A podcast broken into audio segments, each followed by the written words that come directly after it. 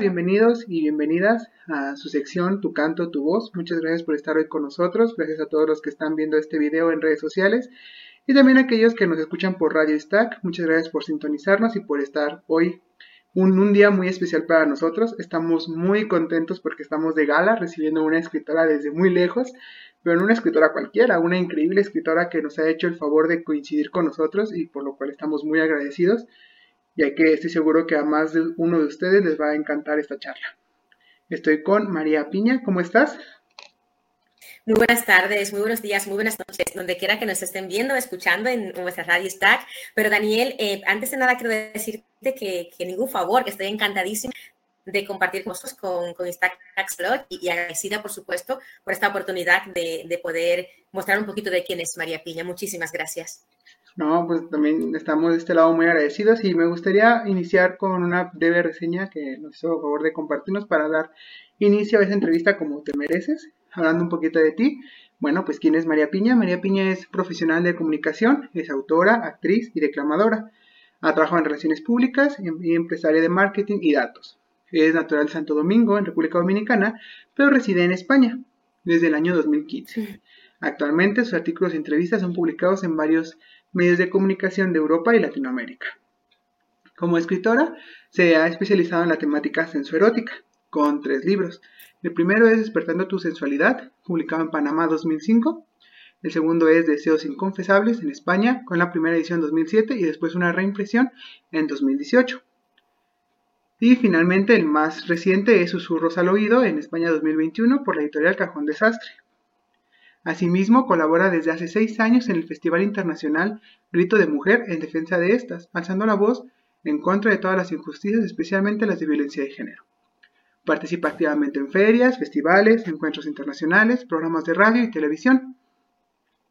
Eh, participó en Cosmopoética en las ediciones 2020 y 2021, respectivamente, así como también en la Feria del Libro de, de Formosa, Argentina, en octubre de 2021, y en la Feria del Libro Mundial Virtual de Cabra en España, Estados Unidos, Perú y la más reciente en Argentina. Pertenece a diferentes grupos literarios y ha publicado en múltiples antologías y revistas literarias de nivel tanto nacional como internacional. Y bueno, pues también es una invitada y es una escritora multipremiada, entonces estamos muy contentos de recibirla, puesto que en 2018 en la sede de Madrid recibió el premio Galar Gladiadores en el exterior en el apartado literario de libros por el libro Deseo Inconfesables. Recientemente ha sido galardonada con el Premio Latinoamericano de Oro en 2021 como comunicadora social de impacto tanto en España como en Europa. También recibió el Premio César Vallejo 2021 a la excelencia periodística por la Unión por la Unión Hispano Mundial de Escritores. Y también ha recibido diferentes reconocimientos como Mejor Escritora y Poeta Revelación del Año, y el Premio Internacional Frida Kahlo en España, organizado por Arte Ahora de la Academia de Literatura Moderna y la Academia Nacional e Internacional de Poesía de la SMGE, sede en Andalucía. Entonces, bueno, así como seguro que están impactados todos ustedes que nos están escuchando y viendo, estamos muy contentos y emocionados de estar con ella y pues primero que nada preguntarte cómo estás, cómo, cómo te está yendo allá por allá. Pues mira, antes, bueno, estoy muy bien, muy contenta y muchísimas gracias, Daniel, eh, por esa reseña que has leído mm, completa. Te mandé una cortita, pero muchísimas gracias. Em, siempre, siempre cuesta hablar de uno, ¿no? Solo decirte que vivo en España desde el 2005. Eh, tengo aquí casi 18 años viviendo. Eh, estoy radicada aquí desde, desde, esa época y entonces en, la, en el sur, en el sur de España, me encuentro en Córdoba, en Córdoba, Andalucía, justamente. Claro, excelente. Pues muchas gracias por conectarte. Este, sé que allá es un poquito más tarde que aquí, aquí es una hora, es antes de mediodía. Pero pues, ¿qué te parece si iniciamos esta plática para entrar en calor? Con un poquito de ti, de tus inicios. Me gustaría saber, y yo creo que a todos nuestros lectores, nos gustaría saber cómo, cómo fue ese proceso en el que dijiste que querías dedicarte a esto. ¿Qué fue lo que te impulsó a escribir? Pues proceso como tal no hubo, o sea, no, no, hubo un momento en el que yo dije me quiero dedicar a la poesía, creo que no lo hubo, creo que, que desde siempre Daniel ha estado, ha estado conmigo, eh, desde pequeñita, siempre digo que, que, en nuestros países latinoamericanos, como sabes y bien has dicho, nací en República en Santo Domingo Ciudad, y, y pues siempre llevábamos ese cuadernito, la, las niñas, de, de, pensamientos y de poesías, y, y yo creo que, que, eso de alguna que otra forma sí que nos va inculcando, aparte después, eh, siempre hacemos mucho teatro, yo, yo, yo desde que me recuerdo, me recuerdo por encima de un escenario, ¿no? Aunque sea ras de suelo, pero era, era jugando a, a, a, las muñecas, jugando a las modelos, jugando al teatro. Eh, y entonces también es verdad que teníamos ese cuadernito de, de pensamientos y de poesía que llevamos al colegio. Y, y yo creo que ahí, mm, poco a poco, fui descubriendo que, que, me gustaba. No sabía ni lo que escribía, como pensamientos, poesías, y ya de mayor, de mayor supe que eran, que eran, que eran, esas letras se, se podían llamar poemas o poesías, sí. Así empezó todo y, y desde entonces enamorada de la, de la, literatura, de la escritura y de la poesía. Qué interesante, entonces eh, podemos decir que fue un instinto natural en ti que siempre, que siempre estuvo, formó parte de quién eras, de, no sé, a lo mejor tuviste algún familiar, sí. familiar que te, que te impulsó en esa parte o dentro del entorno familiar había ese interés por, por esta área de la cultura? No, fue... no, Sí, sí. Mira, dentro del entorno familiar, es verdad que me acuerdo justamente, Daniel, que mi hermano, mi hermano pequeño, bueno, pequeño, pero es muy grande ya, mi hermano Cristian, era muy romántico, es muy romántico. Y entonces es verdad que él sí escribía, escribía poesías y escribía canciones. Escribía canciones, bueno, letra para canciones, ¿sabes? Entonces, uh -huh. pero con sus melodías. Y yo creo que, y, y, sí que yo a veces le revisaba su cuaderno para ver lo que él escribía. Y me encantaba lo que yo leía. Era eh, mi hermano Cristian, de verdad. No sé si sigue tan romántico, pero, pero sí que de pequeña yo recuerdo que le encantaba escribir. Pues por ahí puede que me venga a mí el tema esta vena de escribir poesía. Ay, qué increíble. me parece increíble. Y en ese sentido, eh, ¿cuál ha sido el mayor reto hasta ahora de tu trayectoria? ¿Qué, ¿Con qué es lo que te has encontrado una vez que iniciaste, bueno, que hiciste de tu vida las letras? Pues mira, retos, mmm, no sé si llamarlos retos, pero quizás sí, eh, es el tema de, quizás Daniel, por la línea en la que yo escribo, ¿no? Yo me dedico a una línea sensoerótica eh, y hay mucha gente que lamentablemente no, digamos, la mente abierta, ¿no? No está ahí para, como para asimilar. Entonces, y también por el desconocimiento y por los tabúes, que, que hay sí que han sido muchos retos de quizás tener que explicar o, o tener que, que me digan, por ejemplo, eh, mira, tu libro se ve muy bonito, pero no lo voy a leer porque me da, me da vergüenza. Que yo me quedo, ¿perdona? o sea, una mujer con 40 años que me diga que da vergüenza leer, pero es que ahí no pongo nada es. Entonces, eh, esos pequeños, esos pequeños peldaños hasta llegar a que la gente comprenda que la poesía sensuerótica no es realidad, al menos la que yo hago, que además me gusta. Entonces, eh, eso quizás son retos de que la gente empiece a romper esos paradigmas, esos tabúes que, que, que además venimos arraigados desde pequeño, tú sabes, de nuestros antepasados. Entonces, eh, con tanto, tantos, tantos frenos eh, a la libertad de, de, ser, ¿no? A esa libertad de amarnos, de aceptarnos, de disfrutarnos nuestro cuerpo, porque tenemos uno y una vida. Entonces, eso sí que han sido quizás retos para mí. Eh, en, algún momento eh, que me digan, por ejemplo, mmm, ¿por qué escribes eso? O es porque si es pues porque independientemente, ¿sabes? Entonces, quizás sí que esos son retos que, que he tenido que, digamos, que, que pasar, ¿no? Por decirlo de alguna forma. Excelente. Pues de hecho, de hecho para allá iba mi siguiente pregunta y qué bueno que lo mencionas porque también eh, leyendo de lo que tú me habías compartido, me, me, surgió esta duda de decir, bueno, yo creo que dentro de, de, ese sistema, lamentablemente, y creo que no es un secreto, que, o sea, es un secreto a voces, yo creo que todo el mundo lo sabemos, cuando una mujer se decide a escribir, siempre se enfrenta incluso a cargas más complicadas, ¿no? Hay siempre una, un impedimento y existe también cierta cierto imaginario de que no podías dedicarte a escribir esas cosas y de por sí ya el tema por sí solo es uh, difícil de aceptar para muchas personas aunque lo viven todos los días este que para claro. que, que se vuelve un tabú ahora cómo lo hace una mujer no también y yo creo que eso es algo impresionante y es muy admirable porque yo considero que necesitamos de esas lecturas. Yo creo que la, la, literatura no solo puede nutrirse de los mismos campos ni de las mismas fuentes. Necesitamos esa experiencia completa de lo que es la vida humana y claro que una de las principales eh, piedras angulares de lo que es nuestra formación como, como seres pues es eso, la, la, nuestro, nuestra individualidad, nuestra, nuestro erotismo, nuestra, nuestra experiencia naturaleza, es nuestra naturaleza. Entonces, retomando un poquito de eso, yo quisiera preguntarte, para ti, ¿cómo ha cambiado ese concepto de literatura? A partir de que ahora tú participas en ella y que te has enfrentado a estos retos, ¿cómo ha evolucionado ese concepto para ti? Pues mira, yo creo que ha evolucionado de forma positiva, porque, porque justamente por lo que te... De hecho, eh, mm, y un poquito lo que te decía anteriormente, de, de, eso, de esos tabúes, de esos paradigmas, que, de esos dogmas que nos, inculcan nuestros padres eh, antiguamente, en los años 80 y 90, eh, yo también fui víctima de eso. Entonces, yo decía, pero, y, y, de hecho, mi primer libro, Despertando tu sensualidad, eh, nació un poco porque yo tenía escritos y a mí me, me, daba un poco de vergüenza, Daniel. Entonces yo decía, pero yo me preguntaba, pero ¿por qué yo tengo que callar si siento algo? O sea, ¿por qué no puedo decir? Y un hombre este, entonces me da muchísimo coraje de que, de que, ya no solamente por los estigmas que tenemos de, los, que están eh, trabajando en la, en la, construcción, que digo, mami, qué guapa estás, qué cuerpo, no, sino de que el hombre dice lo que quiere y la mujer estaba como que, como mm, superitada a que no, no lo digas, que es vergonzoso, que van a pesar de ti, que eres una ramera, uy, que vas buscando lo que no tienes que buscar. Y yo decía, es que no busco nada, simplemente busco ser sincera.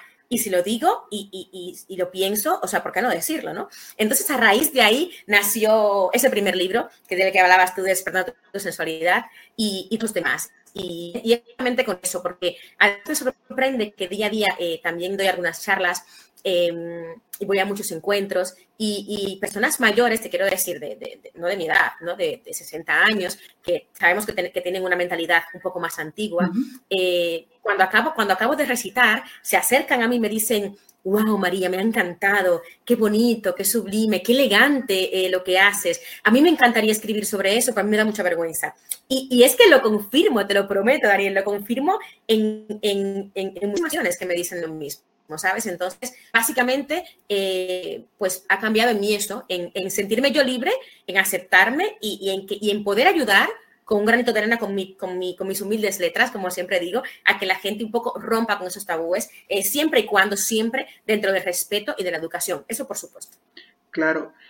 Pues qué interesante, de verdad, eh, dentro de las disciplinas del centro también tratamos de impulsar las lecturas de todo tipo, porque al final de cuentas, como te decía, eh, siento que la literatura es, es ese rango de conocimiento en el, que en el que puedes descubrir un millón de posibilidades. Y creo que precisamente dentro de todas esas experiencias también está esta y me da muchísimo gusto que eh, te animes a escribir y que no solamente lo hagas y lo dejes ahí, sino que lo impulses y que también además inspiras a muchas personas porque hay tantas cosas que no se dicen o que incluso es sorprendente que de pleno 2022 aún existan esos tabús, esos discursos que no, que no se permiten. Entonces yo me pregunto, y mi pregunta para ti es, desde tu obra, el discurso que mueves de, de libertad, ¿hacia dónde lo dirigirías? ¿Te, ¿Te, gusta, ¿Te gustaría pensar que podría ser un discurso de libertad desde lo individual bueno, yo, yo más que un discurso, yo creo que, sería, Daniel, eh, si algo puedo aportar con estas letras, es que la gente primero, lo primero que tiene que hacer es aceptarse, amarse, o sea, amarse y aceptarse como premisas, ¿vale? En, el primer escalón. Y después eh, sentirse, sentirse libres para, con esa autoestima muy, muy, muy, muy fuerte, para decir, estoy aquí, esto es lo que soy y lo que, esto lo que quiero decir. O sea, eh, y esto va, da igual del sexo, eh, mm, tu, tu, predilección sexual, porque también hay muchos tabúes sobre eso. Me, hablan muchísimo. De hecho, tengo en mi libro un, un, poema que va sobre amor en el mismo sexo. Porque ¿por qué, ¿por qué tenemos que taparse con un dedo, Daniel, cuando es una realidad? Yo tengo hijos y además eh, intento educarlos en igualdad. Entonces, quizás ese discurso sería el autoestima en ti, es que te ames tú primero, es que respetes y que, y que te respeten, ¿vale? Eso es fundamental. Eh, que tengas una educación sólida, unos valores muy sólidos y que, que te sientas libre para ser tú. Eh, eh, creo que es muy importante. Y si, y, si, y si me siento bien haciendo lo que hago, como mi poesía sensoerótica, porque, porque me gusta, entiendo y respeto justamente que no le gusta a todo el mundo, pues, pues soy feliz, pues oye, tú, respétame tú a mí, ¿no? Es como que el respeto para mí es una máxima en mi vida, en todo lo que hago, la educación, y, y quizás el discurso sería ese, básicamente. Muy bien, ¿no? Qué interesante, la verdad, me, me, me dejas muy cautivado con todo lo que me dices. Yo creo que, bueno, siempre desde ya como una visión personal, yo siempre he creído que el principal problema y quizás una de las cosas que arraiga otras dificultades ya, por ejemplo, como lo que es la violencia de género o incluso eh, abusos, eh, siempre está también en el hecho de que, se, de que es un elemento que se prohíbe, ¿no? Eh, desde la prohibición, el no hablarlo, el no compartirlo, porque si bien eso es lo que nos permite las palabras, enunciarlos, eh, definirlos y sobre todo compartirlos. Y cuando se hace, entonces hay un cambio completo a ese panorama que nos puede beneficiar mucho y me da muchísimo gusto que a través de lo que es el, arte escrito, que, que, es la palabra que perdura, tú puedas compartir ese discurso tan importante que es el, el amarse a sí mismo y respetar a los otros, porque pues es la otra edad al final en donde nos encontramos esa, esa otredad de, de, la gente que nos, rodea. Entonces, la verdad, me emociona muchísimo poder tener esta plática y ojalá que de verdad no sea la, la última. Me encantaría poder hacer más actividades y seguir colaborando contigo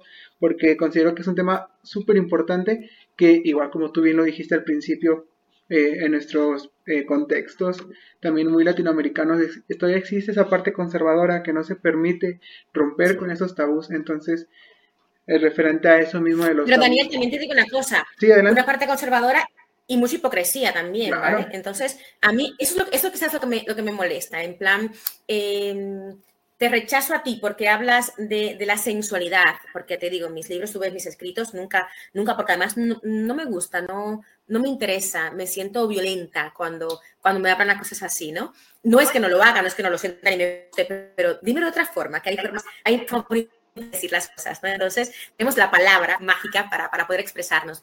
Y entonces, eh, esto que te decía, que, que, es importante, sobre todo, que, que podamos aprender a respetarnos y amarnos y aceptarnos. Y todavía en día de hoy, como tú has dicho, hay muchísimo, muchísimo, muchísima hipocresía y muchísimos tabúes que hay que ir rompiendo con la educación y con el respeto en la igualdad. Eso es fundamental. Claro, y, era, y esa era, y ahí va mi siguiente pregunta. Tú desde tu, desde tu obra, desde tu propuesta literaria, ¿en dónde la situarías para romper precisamente esos tabús? ¿Es hablando de ello o también existe alguna forma en la que tú has encontrado de cómo poder acercarte a las personas y acercarles este tema que conocen pero que no quieren saber? Importante. Además, mira, eso, eso justo lo digo en un poema, conocen pero no quieren saber. Eh, pues eh, yo me gusta siempre, ninguna de mis presentaciones de libros son, iguales, ¿no?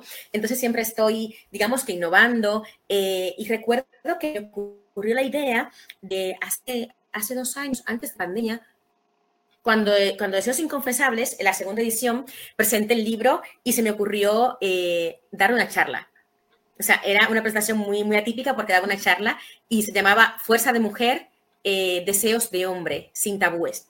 Entonces era una charla donde yo, yo por mi profesión y por mi, por mi formación académica también, eh, trabajo mucho la autoestima eh, en, en, el ser humano. Me gusta mucho porque es, creo que, que es la columna vertebral de todo, ¿no? Entonces se me ocurre hacer una, una charla donde después hace un cuestionario eh, donábamos de todo tipo de, de tabú. Entonces, me, era muy participativa porque gente de todas las edades, eh, primero, tú, tú, notas cuando estás en una conferencia y están como allí apagaditos, sabes, detrás, tímidamente asomaban la mano. Cuando ya el tema se pone un poquito más, más, más candente, pues entonces se van a participar. Y, y, me pareció maravilloso que personas, como te dije antes, de muy avanzada edad, que fueron a conocer deseos inconfesables en ese momento, eh, me preguntaban, eh, oye, y eso es verdad, porque en mis tiempos la masturbación femenina era un tabú.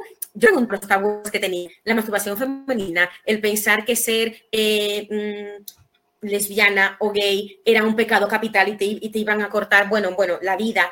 Entonces, eh, después, otro tabú, otro tabú que había, perdón, era, por ejemplo, el sexo después de los 50. ¿Sabes? Entonces, ciertas cosas que además eh, que, son dudas que tienen las personas. ¿Y por qué no hablarlas? Porque la hablamos, eh, yo no soy psicóloga, pero es verdad que yo hablaba desde la parte de, de mis escritos, desde la parte de, de la autoestima, ¿no? Y, y, fue maravilloso esa, esa conferencia y esa participación. Al final, les hago mucho en mis presentaciones de libro, cuando voy a dar charlas, eh, sobre todo con gente joven, y entonces al final les hago un cuestionario donde, donde hago que se descubran sus puntos fuertes, sus puntos débiles para que, para que se puedan amar y, descubran que son maravillosos, porque somos un ser único y maravilloso, Entonces es importante que, lo tengamos muy, muy claro. Claro, eh, totalmente de acuerdo, pues somos este tan únicos y maravillosos que pues nunca terminamos de, explorarnos a nosotros mismos. Somos un mapa sin fin, entonces también referente a eso me, llama mucho la atención esto que comentas de, de precisamente esas dudas, ¿no? Esa, esa gente que a lo mejor eh, toda su vida vivió reprimida por esas mismas construcciones sociales y cómo llegan a este momento de liberación, que es una de las invitaciones que yo también les quiero dar a toda la gente que nos esté viendo o escuchando, que si bien sabemos que existe y sabemos que hay todavía mucho peso en ese tipo de temas, pero para eso está la literatura, para eso está esa privacidad entre la persona y el libro. Entonces me, parece fascinante y, también increíblemente maravilloso también para agradecerte a ti por escribir esos temas porque quizá mucha gente no se anima a hablarlos, pero puede encontrar en algo que ya está escrito ese diálogo para sí mismos. Entonces yo creo que es algo que hay que agradecer mucho a esos escritores, a escritoras como tú, que lo hacen y lo publican y que no se dejan pese a esas construcciones y también comentarte, ¿tú cómo, tú qué piensas al respecto? ¿Tú crees que existe ese diálogo entre, por ejemplo, lo que es eh, ya el escrito y una persona que a lo mejor está en, en su cuarto o en una oficina que se está leyendo y que puede tener esa, esa, esa comunión eh, privada de lo íntimo con tus libros? Sí, sí, rotundamente. Mira, de hecho, eh, eh, primero que cuando escribimos, sabes que los libros ya no son nuestros, nuestros poemas no son nuestros, son, son de vosotros al fin y al cabo, ¿no?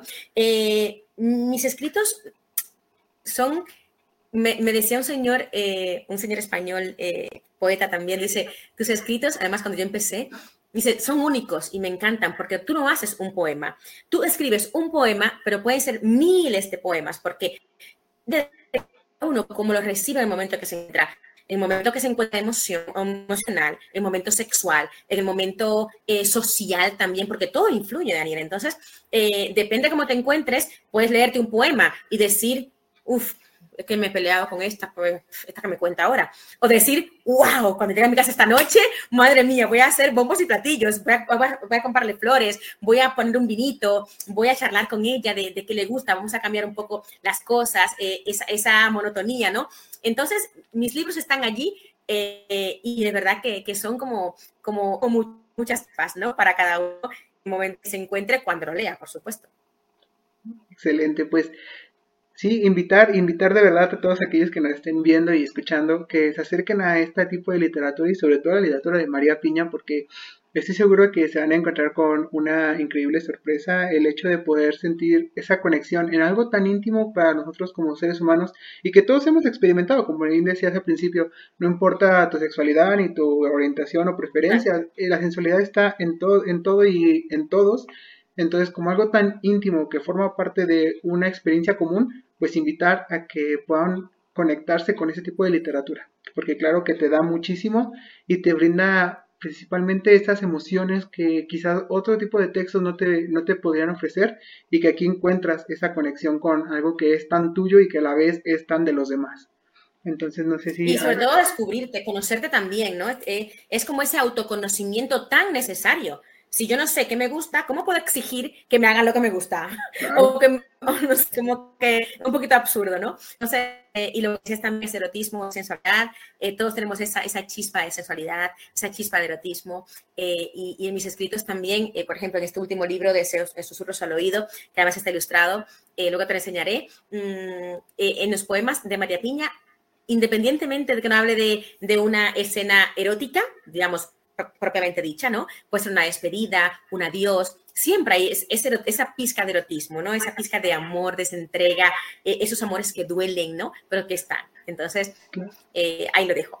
Sí, claro, construirse uno mismo, conocerse para, para amarse, porque también es eso, ¿cómo puedo ¿Cómo puedo saber cuando hay algo que no, que no debería de suceder o cuando algo que no me gusta si no, si no me conozco, si no, si no me exploro a mí mismo en ese sentido? Porque es súper importante para exigir el respeto a los demás que tú conozcas cuáles son tus límites de respeto, que tú conozcas precisamente eh, esa libertad y que te sientas completamente tú al momento de poder estar con otra persona, que es algo importantísimo y que yo creo que si más gente lo, si más gente lo entendiera y que yo espero que en este cambio generacional que, que se aproxima, más gente lo entienda, pues podamos poco a poco ir erradicando con esos problemas como lo que bien tú decías, del abuso, la violencia de género, cuestiones que ya no deberían existir en este mundo y que espero que con que con esta semillita, con este granito de arena que tú pones, que estoy seguro que va a dar todo una vuelta, va a ser todo un efecto mariposa porque estoy segurísimo que mucha gente ahorita va a leer estos libros y van a poder también poder compartir ese discurso, recibirlo, transformarlo a su manera y poder compartirlo con otras personas y al final que todos estén sintonizando en eso. Entonces, eso que decías también Sí, esa es también la, violencia de, maltrato. Yo, yo como, como bien sabes, también eh, trabajo mucho y alzo mucho la voz en contra de todo esto. Eh, no solamente el maltrato físico, eh, esas muertes que nos matan y nos queman el alma cuando nos enteramos, sino el maltrato psicológico, el maltrato digamos, ese pasotismo, como decimos aquí en España, ¿no? De, de lo veo y como no es conmigo, no me importa, paso. Eh, o sea, no, mm, estamos con un, individualismo, Daniel, a un nivel que es muy triste, eh, como nos congelan el alma, eh, el corazón. Y entonces eh, por eso es tan importante incidir, incidir en esta línea, como en todo, pero sobre todo en esta, en la educación de los pequeños, desde los colegios, los institutos, eh, eh, esas, esas jóvenes adolescentes que creen que se van a comer el mundo como todo creíamos a su edad, pero las cosas han cambiado muchísimo. Tenemos, tenemos que aprender a vivir con, con esto de las redes sociales para enseñarles también que son buenas en la medida que lo usamos de un, damos un buen uso. Entonces, es, ese discurso es muy importante y hacerles ver a esa juventud que todo lo que brilla es oro, que todo lo que dice te quiero no te quiere, que, que hay muchas cosas detrás también. Entonces, eso va únicamente de la mano de la educación y el respeto, pero la educación que va en casa junto con, con, con, los colegios también, y el respeto es súper importante, que cuando yo diga que no, es no, pero cuando él diga que no, también es no. O sea, aquí la igualdad tiene que ser igual, valga la redundancia, no en ese sentido. Entonces, es súper importante la educación en el sentido de la violencia de género. Claro, y sobre todo lo importante que es, por ejemplo, bueno, para ese, ese objetivo que es la educación, lo que es la lectura y por, y por ejemplo, pues cómo podemos hacer la lectura si no existen esos libros que porque tú tan increíblemente nos proporcionas, porque es eso, la, la lectura, bueno, por lo menos en lo que es el centro literario siempre hemos defendido la idea de que la lectura siempre te va a generar empatía empatía hacia otros. Y conocimiento, y mucho conocimiento. Y dice mi madre, mi madre siempre me decía de pequeña, María, el saber no pesa, no ocupa lugar. Entonces, venga. Así es, conocimiento y, empatía para poder observar esas otras, esas otras dimensiones que a lo mejor no conoces, eh, eh, saber la historia de a lo mejor un escritor o de un protagonista que es muy diferente a ti y poder por un momento y a través de esa ficción empatizar y conocer eso que más adelante en la realidad tú puedas llevar a cabo como una construcción personal y, me encanta, me encanta que pueda existir ese tipo de literatura y que el trabajo que tú haces lo estés enfocando hacia eso porque es tan importante y es fundamental para tanto generaciones futuras como para las personas que a lo mejor podrían decir que su tiempo ya pasó pero que aún siguen cargando con ese tipo de circunstancias que les permita liberarse, ¿no? Que no se sienten, claro, no, son libres todavía.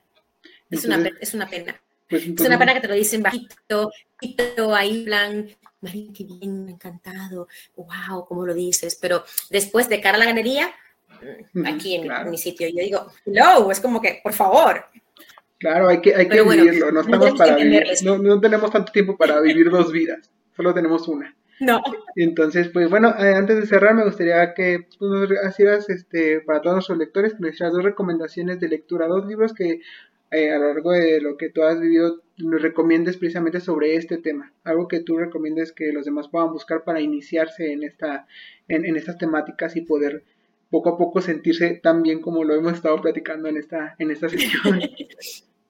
Pues mira, hay el diario de Anaïs Nin, Anaïs Nin me encanta, me encanta esa mujer, eh, rompió muchísimos tabúes, eh, la forma de decir las cosas. Esa sí que era una adelantada a su época, la Anaís. Eh, después también, ah, también pueden buscar sobre, sobre, eh, sobre Colette, la parisina que escandalizó París también en los años 20. y después hay una, una escritora que mm, no, es, es, novelista, es una, escribe básicamente de novela, es cubana, de origen cubano, radicada, no sé, está en, París ahora viviendo, que es Zoe Valdés, yo leí un, libro de ella, bueno, me encanta su literatura, y yo leí eh, un libro que me marcó muchísimo, porque habla de, una sensual, habla con una sensualidad y con una realidad y un, y un respeto. Eh, eso de Valdés, y recomiendo eso de Valdés todos, pero a mí me encantó Te di la vida entera. Es un libro que, que, vamos, volvería a leer, no sé si lo conoces, pero, pero me encantó. Eh, en, este punto de, de, esta, de, esta, de esa sexualidad, ¿no? Como ella comenta esas historias, como las vivían allí en los burdeles cubanos, eh, con esos extranjeros, eh, ese amor, es, es, a mí me maravilla de Valdés, entonces la recomiendo muchísimo. Sí, claro. Junto con Anaïs junto con Colette, bueno, bueno, y muchísimos otros, ¿no? De la literatura erótica y después es verdad que, hay, muchos eh, escritores, de, por ejemplo, en la, generación del 27 de aquí de, España, que también tocan la literatura erótica. Entonces, eh, es cuestión de buscar un poquito. Pero siempre esta literatura erótica de la que yo hablo, de, ese, de ese, ¿no? de ese, yo te cuento esto, pero tú a ver qué entiendes en tu mente, ¿vale? Como te decía antes, ¿vale? Es, es, es, así. Pero lo que no recomiendo son esa, esa literatura, mal llamada literatura erótica que, que plasma con una crudeza eh, esas palabras eh, y, esas, esas, imágenes que no comulgo con eso, la verdad, con todo mi respeto, ¿eh? Como decía Borges, eh, dijo Borges, es un libro para cada lector, pero en este caso yo no, no comulgo porque no me gusta. Creo que es más bonito es, ese, ese momento de mejor voy a esperar, ¿no? En lugar de venir. Sí, bueno, de hecho, la, de hecho los que mencionas eh, ya los anoté, también tengo tarea para leer.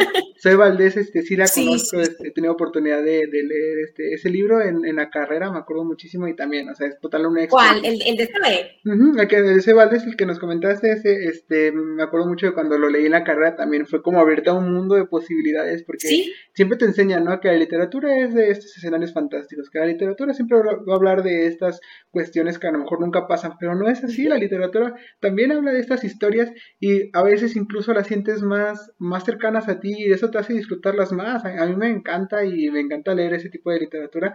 Eh, también yo promulgo mucho la idea de leer la, literatura homosexual aquí en México, que hay muchísima y que mucha gente no lee por lo mismo, de que es un tema tabú, que no se habla. Pero tabúes. Pero que es fascinante, es, es increíble poder leer esas otras narrativas, ver esas perspectivas que no puedes vivir, pero pues puedes saber. Pues en esa línea yo, yo a mí me surgió eh, hace unos años, no recuerdo exactamente cuándo, justamente eh, para mí, eh, no lo hice, digamos, premeditado, ¿no? Fue que estaba, como me llega en cualquier momento, me pongo a escribir donde esté fregando o conduciendo, me pongo, me lo grabo, lo que sea, ¿no? Y entonces me nació hace unos tres años, me parece, un poema que cuando lo, lo leí me di cuenta que era un poema de amor del mismo sexo.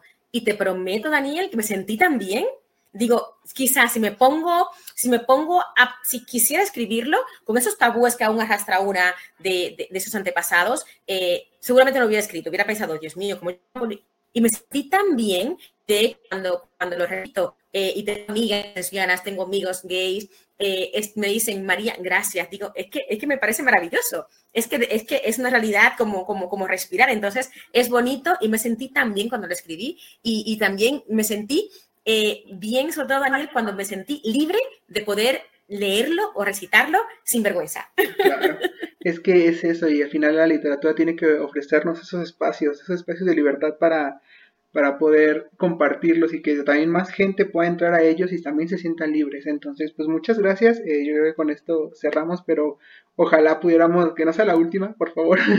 ojalá podamos seguirnos este, conectando. Fue increíble. Muchas gracias. Muchas gracias a todos los que nos están viendo.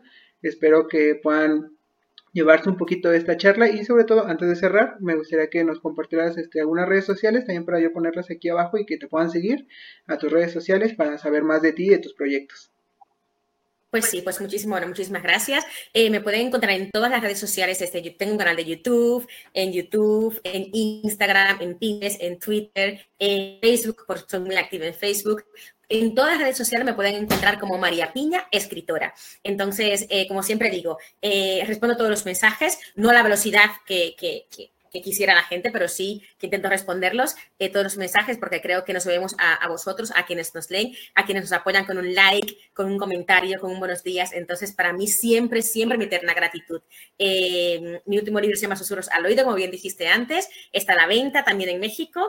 Eh, y bueno, ¿qué, quiere decir? Que muchísimas gracias a Centro y a Claude de, de la Centro y nada, que me encanta, Daniel. Muchísimas gracias a ti y a todo tu equipo. Y gracias por enaltecer la literatura en general, la cultura y la poesía en particular. Muchísimas gracias desde Córdoba, España. Gracias, abrazos poéticos y como siempre digo, besos de chocolate para ti también. Muchas gracias, increíblemente. Bueno, pues aquí estamos, este, también nos pueden seguir como Instagaxolot, todas nuestras redes sociales y pues muchas gracias por estar aquí. Con esto damos terminada esta sesión de Tu Canto, Tu Voz. Gracias por acompañarnos. Gracias, buenas tardes.